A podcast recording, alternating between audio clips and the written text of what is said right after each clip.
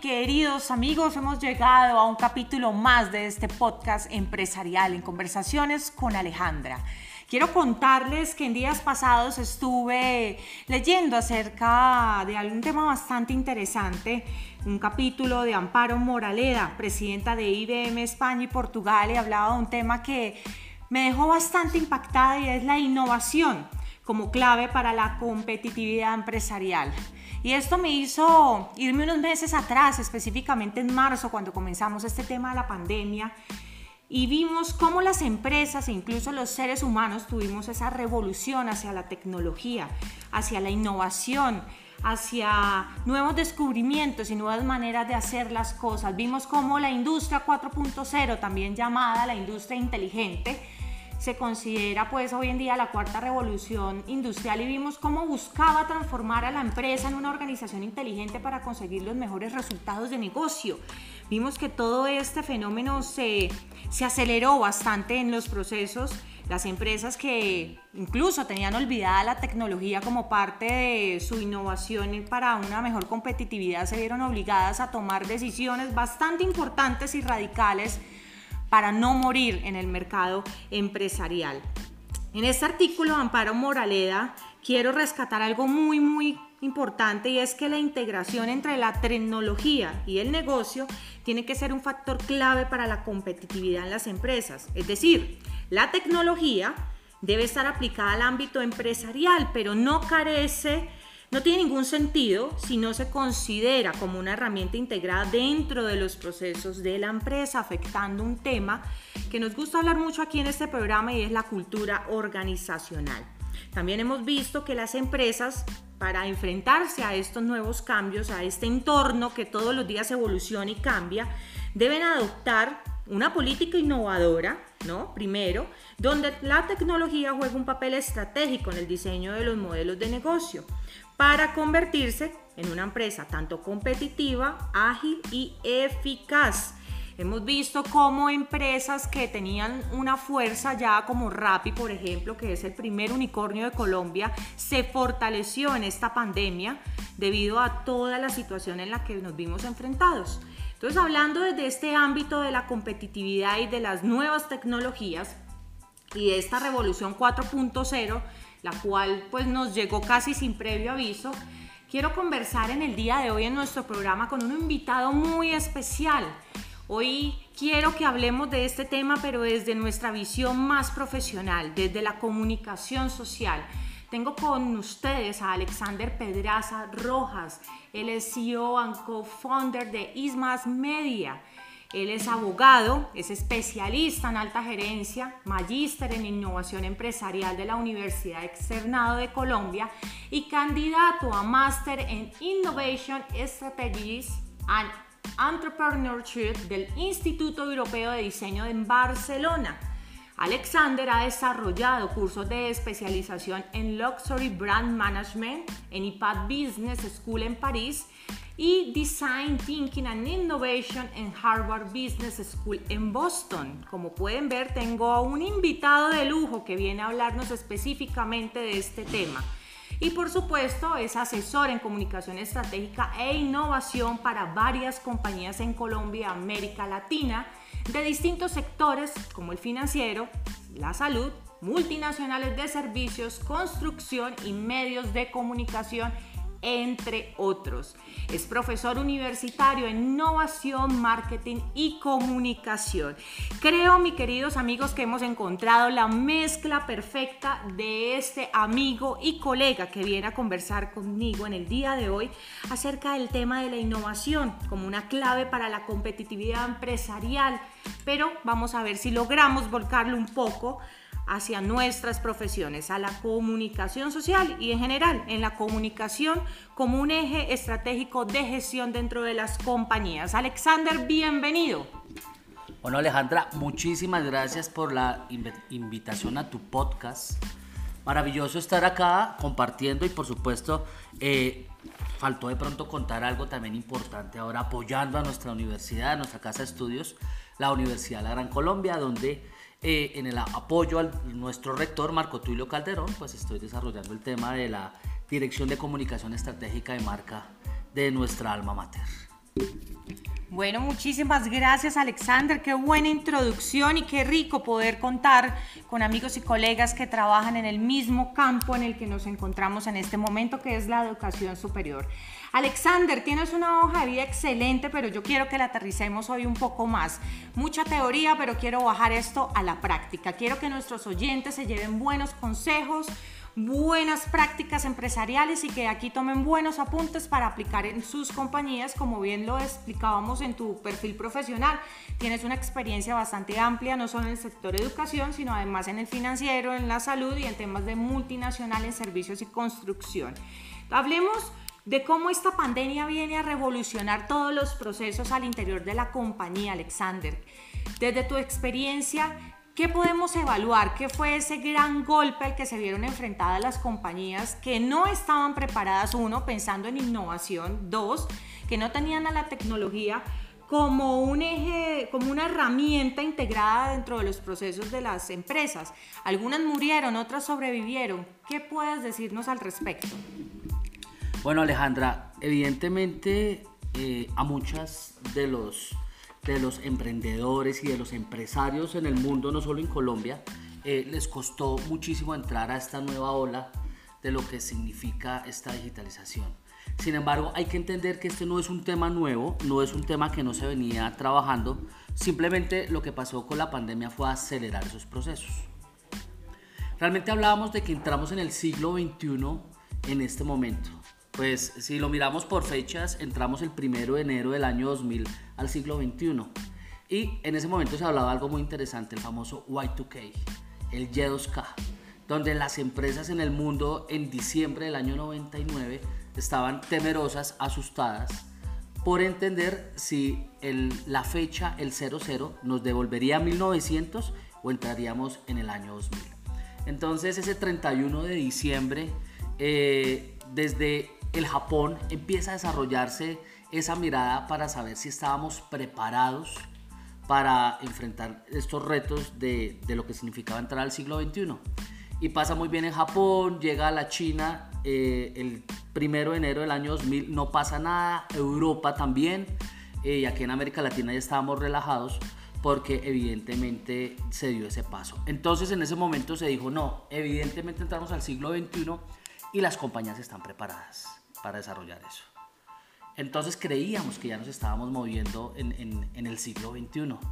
Sin embargo, pues nos damos cuenta que realmente no. Llega el tema del 2001, las Torres Gemelas, donde se empieza a cambiar el discurso y desde la comunicación se, se empieza a generar algo que llamaría homenaje en la propaganda política habla del enemigo único y se empieza a construir un enemigo único, el terrorismo cambia la manera en cómo nos montamos en un avión, cambia la seguridad, cambian muchas maneras de entender el lenguaje y donde se desarrolla un enemigo único a partir del terrorismo y decimos, ahora sí entramos en el siglo XXI, porque el terrorismo nos cambió la manera de entender nuestra seguridad y de identificar quién nos está haciendo daño. Sin embargo, faltaban muchas cosas, llega el año 2008, entramos en esa recesión económica que se da muy fuerte en el mundo a partir de todo esto que pasa en los Estados Unidos, todas esas historias famosas de Lehman Brothers, como no solo afectó a los norteamericanos, sino que afectó a los europeos, incluso afectó a los japoneses y demás. Y decíamos, esta era la crisis económica que necesitábamos para entender que ya estábamos en el siglo XXI. Sin embargo, hasta ese momento parecía que eso solo le tocaba a los países industrializados, a las grandes organizaciones, pero al señor de la panadería, al señor de la zapatería, al señor de la droguería no le tocaba. Y llega este tema, pues muy bien conocido por todos ustedes y por todos nosotros, la COVID-19, y si nos lleva a precisamente a entender esa transformación que se va a dar.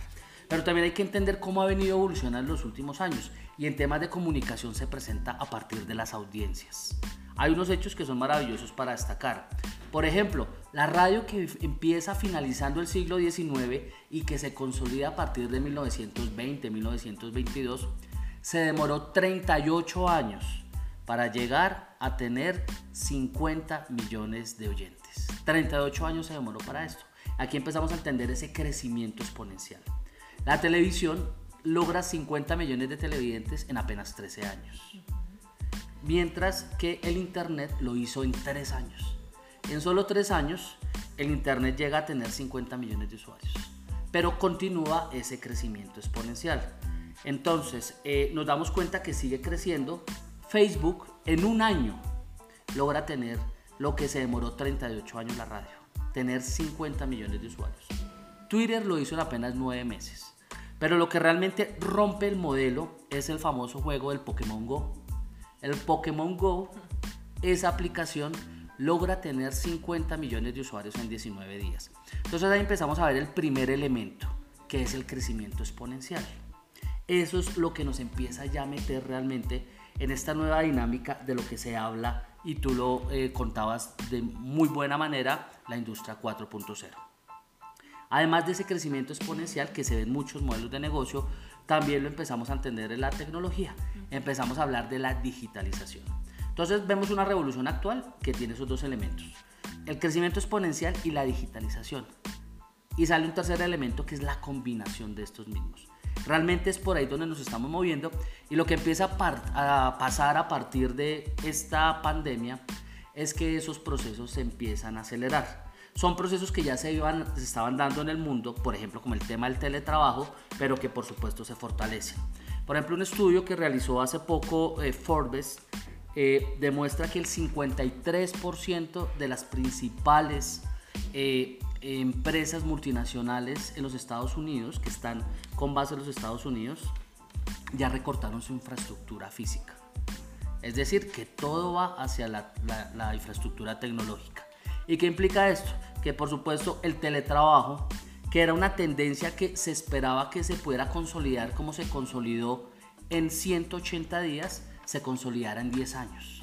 O sea, lo que nos está pasando hoy era lo que estaba presupuestado en temas de, teletrabajo para desarrollarse en el año 2030. Entonces, lo que se está viendo en este momento es la aceleración y la consolidación justamente de la entrada a esa industria 4.0, porque ya no solo afecta a las grandes organizaciones, sino que todos, absolutamente todos los seres humanos, por esta pandemia eh, nos conectamos justamente con esta nueva realidad. Así es, Alexander. Entonces vemos una combinación perfecta, aparentemente perfecta, quiero aclarar, entre lo que es innovación, las nuevas tecnologías y esta revolución acelerada de, de la revolución industrial 4.0, entendiéndose la innovación como la gran clave para afrontar con éxito en estos tiempos que residen acentuar mucho más la innovación en las empresas. La entendemos la innovación como la capacidad para transformar los procesos empresariales y crear organizaciones más competitivas, ágiles y eficaces. Teniendo en cuenta este concepto de innovación, Alexander, donde dice que debemos transformar los procesos empresariales, Ahí vamos a tocar algo que es la cultura organizacional. Transformar los procesos organizacionales lleva tiempo y no se hace de un día para otro. Evidentemente necesita una planeación estratégica que desde las comunicaciones y el mercadeo lo podemos organizar muchísimo mejor. De acuerdo a la cultura, las empresas se ven afectadas son resilientes algunas, otras les cuesta. ¿Qué consejos podemos darles, Alexander, a estas empresas que están tratando de pensar en innovación, de generar este concepto dentro de sus políticas de actuación, pero su cultura organizacional no cumple con esas expectativas que tiene la alta gerencia? Ahí tenemos un gran obstáculo, ¿cierto? Que sus empleados no tienen la camiseta puesta y necesitamos hacer algo. ¿Cómo desde la comunicación podemos lograr dar ese gran paso? Bueno, Alejandra, tocas un tema muy importante y que sin duda es el, el deber ser de las organizaciones que le apuestan a la innovación, pero que no es fácil lograrlo. Para hablar de innovación y de cultura de la innovación hay que tener en cuenta cuatro ingredientes. Los hábitos, las habilidades, las reglas de juego y los indicadores. Y esto eh, empieza a ser importantísimo para eh, lograr consolidar una cultura de la innovación. La cultura de la innovación en las organizaciones debe estar totalmente liderada y respaldada por la alta gerencia. Si la alta gerencia no le apuesta a la construcción de la innovación, es muy difícil que se presente. Por otro lado, hay unos elementos que se deben tener en cuenta. El entorno. Hay que construir un entorno que sea acorde con lo que se busca en temas de innovación. Si nosotros eh, no tenemos una infraestructura que le apueste a la innovación, que no se vea un cambio, que no se vea una manera de comunicar la innovación, no existe la oportunidad que realmente podamos fortalecer el tema. Porque esto se vuelve un trabajo sistémico, no es un trabajo eh, que se haga de una sola persona, sino que implica justamente, por ser un tema cultural, que se desarrolle desde varios espectros de la organización. Sin embargo, siempre liderado desde la alta gerencia y por supuesto con una gran construcción de comunicación, la definición de unos mensajes claves, la definición de unas audiencias para poder llegar con los mensajes que queremos. Y aquí cuando hablamos de cultura no solo involucramos a, a, los colaboradores, también debemos involucrar a todos los stakeholders, debemos involucrar a todos los grupos de interés los proveedores, los aliados estratégicos, los clientes, eh, todas las oportunidades que se empiezan a desarrollar ahí forman parte para la construcción de la cultura de la innovación de la organización. Y eso también implica entender que la innovación básicamente es pensar. Innovar es pensar. Y se debe pensar muy bien cómo empezar a implementar en cada una de las áreas las maneras de innovar. Porque también hay un paradigma que debemos romper, que es que la innovación solo es tecnología y que la innovación solo aplica para temas netamente tecnológicos. Y así no funciona.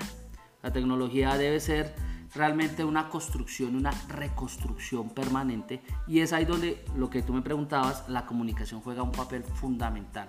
No existe oportunidad de innovación si no se desarrolla una buena comunicación. Así es, Alexander, comunicación ante todo y pensa, pienso que antes de añadir un componente tecnológico, como bien tú lo hablabas, que no es solo la tecnología, pero si deseamos añadir este componente tecnológico, hay que conocer muy bien a la organización y a la empresa. Se ha descubierto que el 90% de las veces, Alexander, el fracaso no es debido ni al software ni a los sistemas, sino al hecho de que la gente no tiene los suficientes conocimientos sobre su propia empresa o sus procesos empresariales. Es decir, llegan con nuevas tecnologías, con nuevos software y se dan cuenta al final, después de generar una inversión bastante alta, de que ese programa o ese software no está ajustado a las necesidades de la empresa y la de, mucho menos la de sus clientes. Perdemos tiempo, perdemos plata, perdemos los recursos empresariales, tanto en dinero como en la parte humana, que es capacitar a nuestro personal. Y ahí es cuando las empresas empiezan a echarse para atrás con los temas de innovación en tecnología. Aquí quiero tocar algo muy importante y es que nuestra nuestra presidenta de IBM, Amparo Moraleda, nos da unos ejemplos claros en, este, en esta lectura acerca de la innovación como clave para la competitividad empresarial. Ella nos ponía unos ejemplos claros. Por ejemplo, supermercados de grandes superficies como la Metro Group, que es un supermercado alemano, transformó su negocio mediante la aplicación de una innovadora tecnología de identificación por radiofrecuencia. ¿Qué buscaba esta tecnología? Que Metro Group revolucionara sus procesos de control de inventario. Cada producto incorporaba una tarjeta inteligente del tamaño de una semilla y esto posibilitaba hacer un seguimiento en tiempo real a cada una de las fases de vida del producto desde que entraba al almacén hasta que fuera vendido. Y esto hacía que los inventarios fueran mucho más fáciles, saber en qué momento salían a la venta, cuánto tiempo duraban bodega hasta que se vendía a su cliente final. Y aquí vemos que la tecnología evidentemente da una solución a la compañía y hace que se conozca más al cliente. En este ámbito, desde las comunicaciones, hoy en día hablamos mucho de la automatización de los procesos, Alexander, de tener un CRM empresarial de servicio al cliente, donde detallamos de manera clave a nuestro, a nuestro cliente, a, a la persona a la que le ofrecemos los productos. Cómo desde la comunicación para las empresas que están pensando en automatizar sus procesos, ¿qué podemos darles de referencia? ¿Qué debemos tener en cuenta antes de aplicar un proceso como eso? No todo el mundo le aplica la automatización, no todas las empresas tienen grandes redes sociales.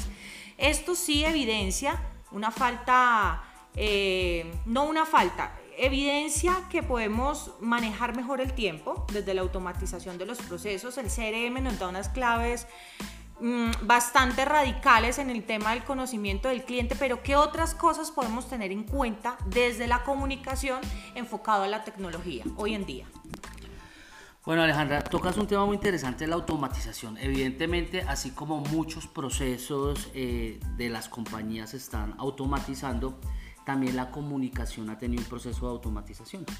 Justamente todo el concepto del marketing automation ha hecho que se puedan eh, generar estructuras de comunicación a partir de metodologías, definición de, campañas, mensajes claves y audiencias muy acordes. Hay un tema y sin duda una de las recomendaciones eh, que se le debe hacer a cada uno de los empresarios, dependiendo del tamaño de su organización, es lograr entender muy bien las nuevas segmentaciones. Eh, es entender muy bien su cliente, entender muy bien su prospecto, entender muy bien cómo se mueve. Anteriormente en las investigaciones de mercados hablábamos de que podíamos eh, hacer una identificación a partir de la edad, a partir de eh, eh, su género o a partir de su estrato socioeconómico. Eso ya no funciona. Ahora hay unas nuevas segmentaciones que deben acompañar esto, por ejemplo, segmentaciones con estilos de vida. Por eso es que ahora hablamos de los foodies, hablamos de los gamers, hablamos de los metrosexuales, hablamos de los retrosexuales, hablamos de los pet lovers. Hablamos una cantidad de segmentación que se da por estilos de vida. Y cuando nosotros entendemos esto, la tecnología en este momento nos brinda muchas oportunidades. Y la gran ventaja es que estos procesos de automatización se pueden desarrollar sin unas grandes inversiones económicas. Eh, sobre todo en los temas de comunicación. Cuando nosotros segmentamos nuestras redes sociales, cuando hacemos unas inversiones, por ejemplo, en Google Ads, que nos permite, eh, por supuesto, entender cómo es la dinámica de nuestros clientes, podemos desarrollar campañas, podemos eh, trabajar muy bien en focos muy puntuales y tácticas que se puedan desarrollar en temas de marketing que se ajusten a las necesidades que tenemos nosotros como organización. También he tocado un tema muy interesante eh, con el ejemplo que ponías de los supermercados. Sin duda, ese es otro modelo de innovación a partir de los modelos de negocio. Innovar en los modelos de negocio. Cuando hablamos de innovación podemos hablar de que se innova desde la configuración, desde la oferta y desde la experiencia. Y en las tres etapas siempre está involucrada la comunicación. Y en Colombia ya lo estamos viendo. Los modelos de negocio de los grandes retail han cambiado. Los grandes retail fueron una de las grandes innovaciones que se dio 30 años atrás. Por eso uno ve eh, empresas como eh, Walmart, como Carrefour, como Jumbo, como El Éxito, como Falabella, que eh, no solo eran un supermercado, sino que se convirtieron en un banco, se convirtieron en venta de seguros, se convirtieron en todo esto. Sin embargo, estas nuevas dinámicas han cambiado también el modelo, entre otras cosas porque los grandes retail cometieron algunos errores, sobre todo en los modelos de negociación, no cuidaron a sus grupos de interés. Entonces eso se da cuenta uno cuando un emprendedor decide entrar a un retail. ¿Cuánto le cuesta? Le cuesta muchísimo. Y a veces hasta con contrataciones leoninas. Por eso eso también ha cambiado los modelos de negocio. Y uno encuentra nuevos supermercados, más pequeños, mucho más ágiles, como de uno, como ARA o como Justo y Bueno. Son nuevos modelos de poder conectar a partir desde la innovación, innovación desde modelos de negocio, que justamente es una tendencia que nos demuestra que no solo se innova con tecnología. Sí, Alexander, y es que estamos a puertas de un nuevo tiempo tecnológico.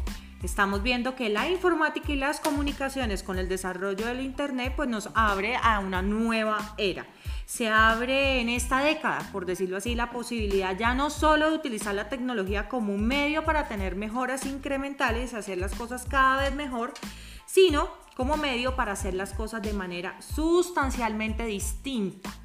La posibilidad de reinventarnos, que fue una palabra bastante de moda que se puso en esta pandemia, pero sobre todo de transformar.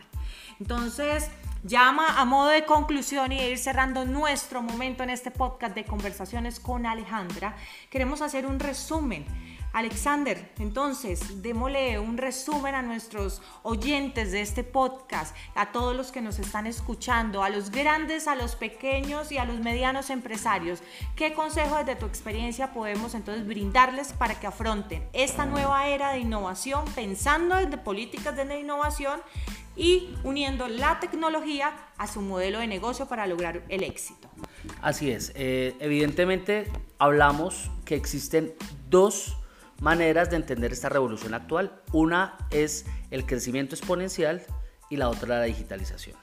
También entendemos que cualquier compañía, cualquier organización puede entrar en modelos de automatización. Realmente es muy fácil y es muy económico y la comunicación por supuesto está presente en todo esto. También podemos concluir que los modelos de negocio son los que están marcando la diferencia y que la innovación no solo corresponde con tecnología. Y por otro lado, la gran capacidad de entender a nuestros clientes, las nuevas segmentaciones, cada vez conocer de la mejor manera, nos brinda esos elementos muy puntuales para poder empezar a hablar de innovación, sobre todo en la pequeña y mediana empresa estos elementos, conocer muy bien a nuestros eh, clientes, conocer muy bien a nuestros prospectos, conocer muy bien a nuestro mercado, pues nos, nos generará una gran oportunidad de empezar a desarrollar esos modelos de innovación que en algún momento más adelante nos van a llevar a tener una eh, cultura de la innovación. Aquí nos faltó hablar de un tema maravilloso que son las capacidades de innovación, que podemos hablar desde un taller de design thinking a justamente construir toda eh, un acompañamiento, un laboratorio de innovación que vaya muchísimo más en las organizaciones. Entonces son elementos importantes para tener en cuenta en esta nueva dinámica en la cual nos encontramos ya inmersos en la industria 4.0. Bueno, Alexander, muchísimas gracias por tu tiempo para este programa, para todos nuestros oyentes. Y al final mencionaste algo que también nos interesa mucho y es el design thinking, pero eso lo vamos a dejar para nuestro siguiente podcast. Así que ustedes no se desconecten, sigan aquí con nosotros en estas charlas, en conversaciones con Alejandra acerca de toda la cultura organizacional y hoy por supuesto con un capítulo bastante interesante acerca de la competitividad empresarial. Entonces nos vemos muy pronto, que tengan un excelente día. Chao, chao.